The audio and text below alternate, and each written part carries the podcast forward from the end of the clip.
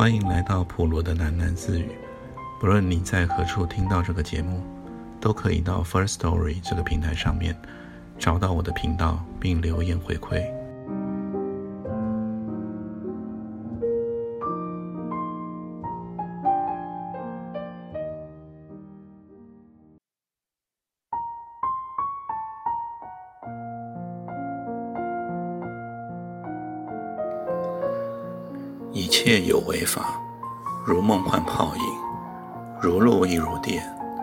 应作如是观。相信这一句出自佛教经典的经文，或者说是寄语，没有读过《金刚经》的人，大概也都知道听过。《金刚经》的原文是梵文，所以我们现在看到的《金刚经》。都是从梵文的版本翻译过来的。历史上翻译的版本总共出过六种，其中比较知名的，就是鸠摩罗什的这个翻译版本，而我们前面念到的那一句，也是这个版本。鸠摩罗什是一个外国人，但也算是有名的汉学家。甚至他在翻译佛教经典成为中文的时候，用字非常的巧妙精美，曾经受到梁启超、胡适等人的赞美，甚至把他的这一种文体就统称为易经体，是一种新的文体方式。那今天呢，这个不是我们要主讲的重点。我想来聊一聊前面说的这一句佛经寄语，它是不是有可能产生科学的证明？这句佛教经典它的意思呢？呃，如果用比较简单的白话来讲，意思大概就是说，你眼前所看到、听到、感受到的一切都是假的。就像清晨的露水一样，太阳一出来，露水就被蒸发、消散了；或者像是闪电一样，在天空一闪，你虽然看见了闪电，但是这么一闪之后也就消失了。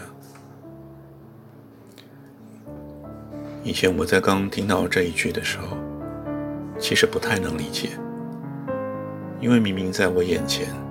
看见、听见、感受到的都是真实的，为什么他会说都是假的呢？一直到最近几年，我开始去接触、了解到量子力学这门学问的时候，虽然我也就是粗浅的去理解一下，不过我就发现了其中的一个观念，跟佛经的这一句寄语。可能可以做出联想。再把时间拉回到我们国中小的时候，相信大家在那个时候呢，一定都有做过一个水水波的双缝实验。那我还是在这边简单的说明这个实验大概是怎么回事，然后呢，再引申到量子力学里面。一个很有名的实验，最后再延伸到他与这句佛经的关系。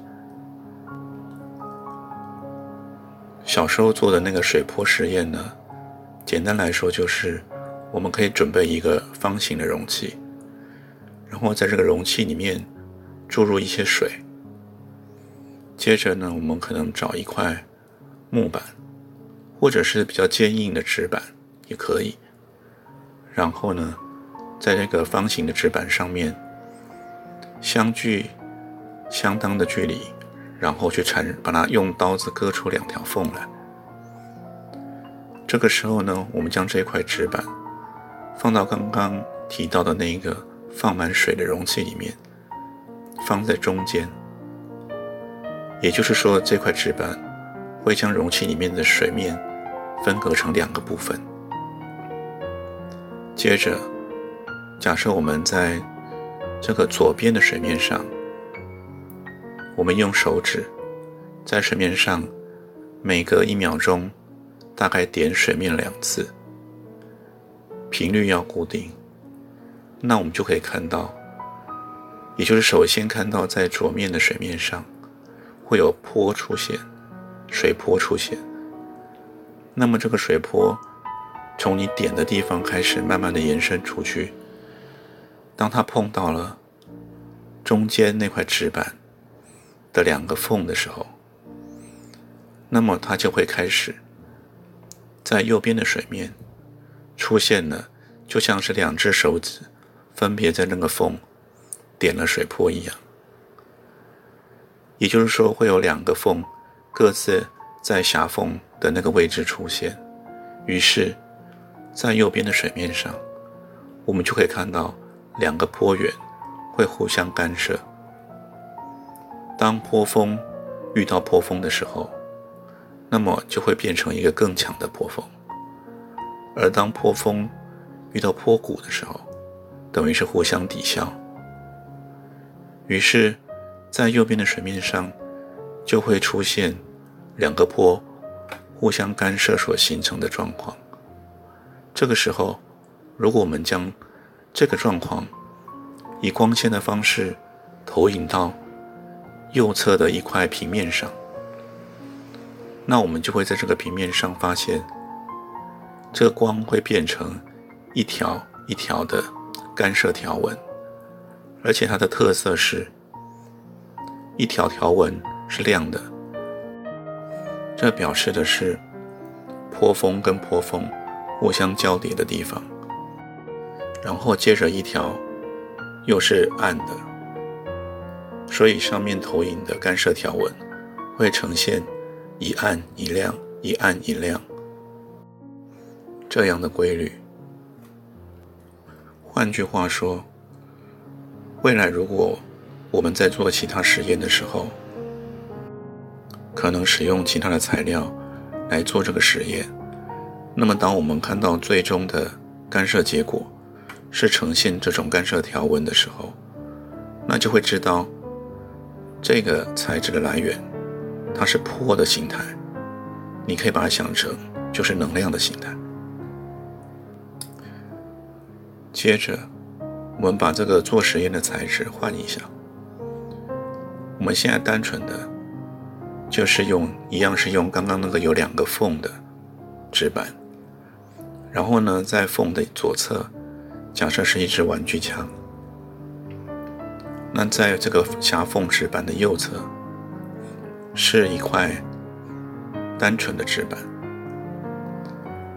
那么左侧的这个玩具枪呢，它每次会射出一颗很小的气弹。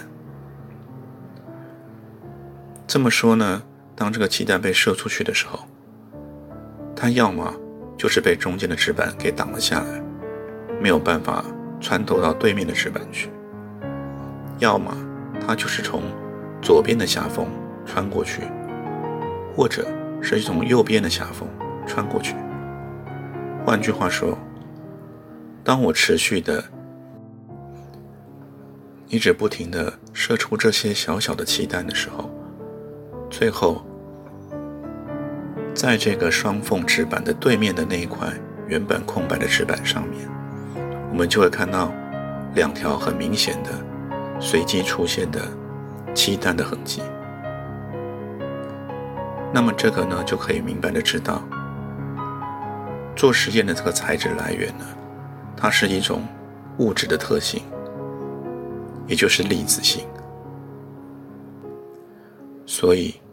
到目前为止，我们知道，如果呈现两条随机的条纹，那么就表示这个来源是物质；如果它呈现的是像我们前面提到的干涉条纹的状态，那么它就是来源是能量，也就是波的形式。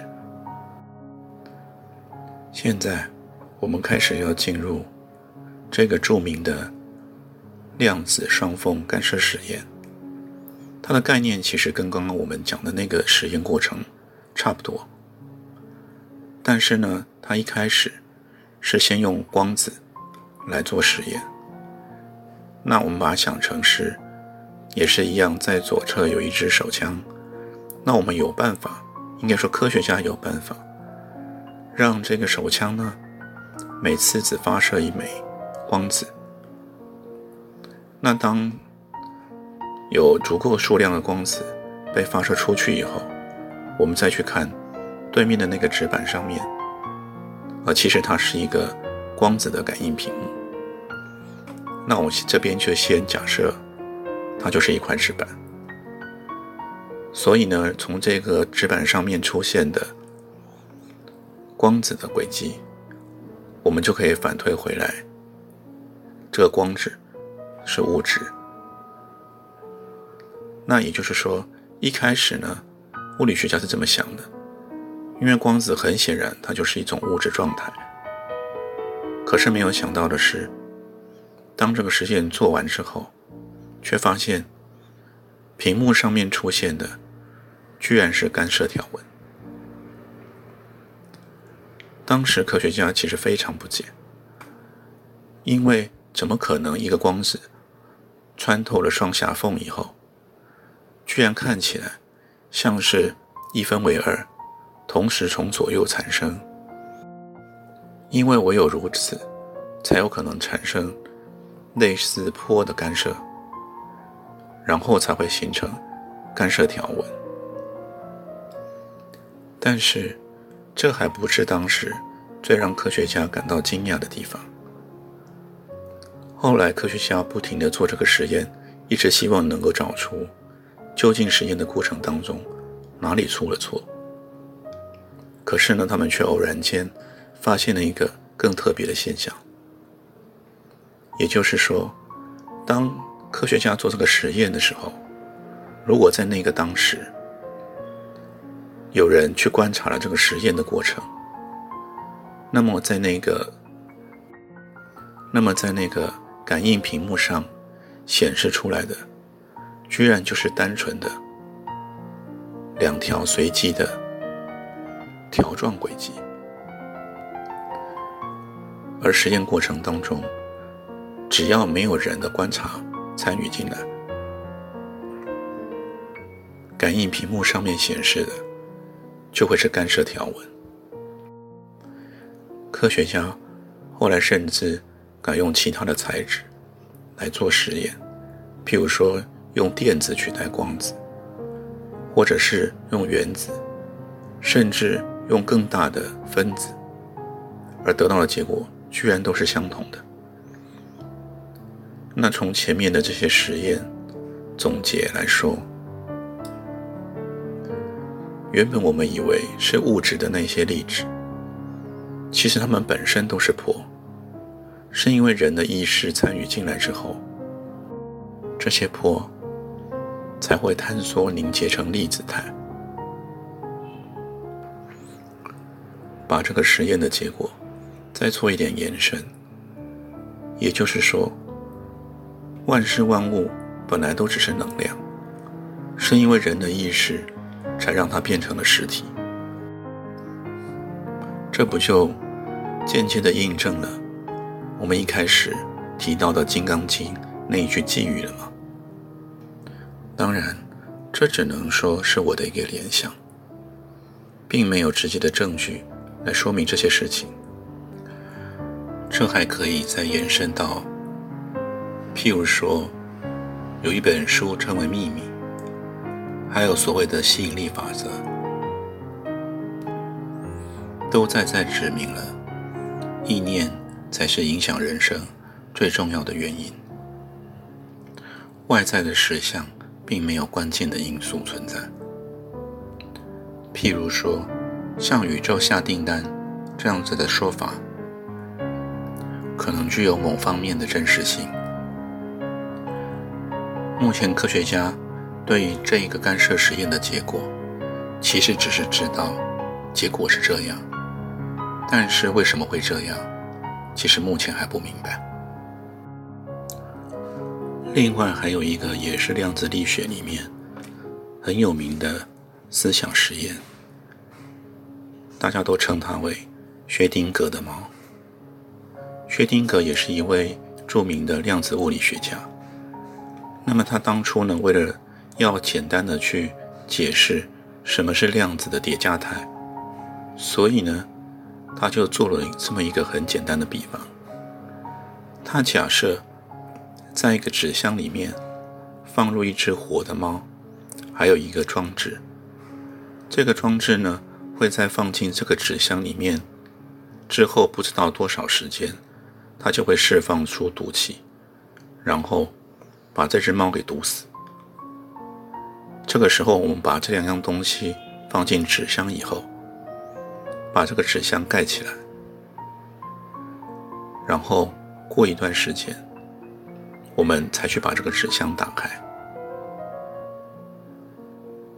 这个时候，薛定谔就问：在这个纸箱还没有打开之前，请问？这只猫是死的还是活的呢？当然，我们的回答一定是：我怎么可能知道呢？因为那个毒气的释放是随随机的事件。所以薛定谔他就说：“那就是了。”换句话说，在箱子打开到箱子合上之前的这一段时间，其实这只猫。既是死的，又是活的，而只有在人打开了箱子的时候，才会决定这只猫是死是活。我甚至把它延伸理解为，这个世界有可能所有的事物都是处在一种不确定的状态，而是因为人的意识参入进来以后，才决定了。它的实际状态为何？所以，我们五官所感的，以为是真相，有可能并不是如我们所想象的那样。今天的脑洞开的有点大，希望不会让你睡不着。晚安。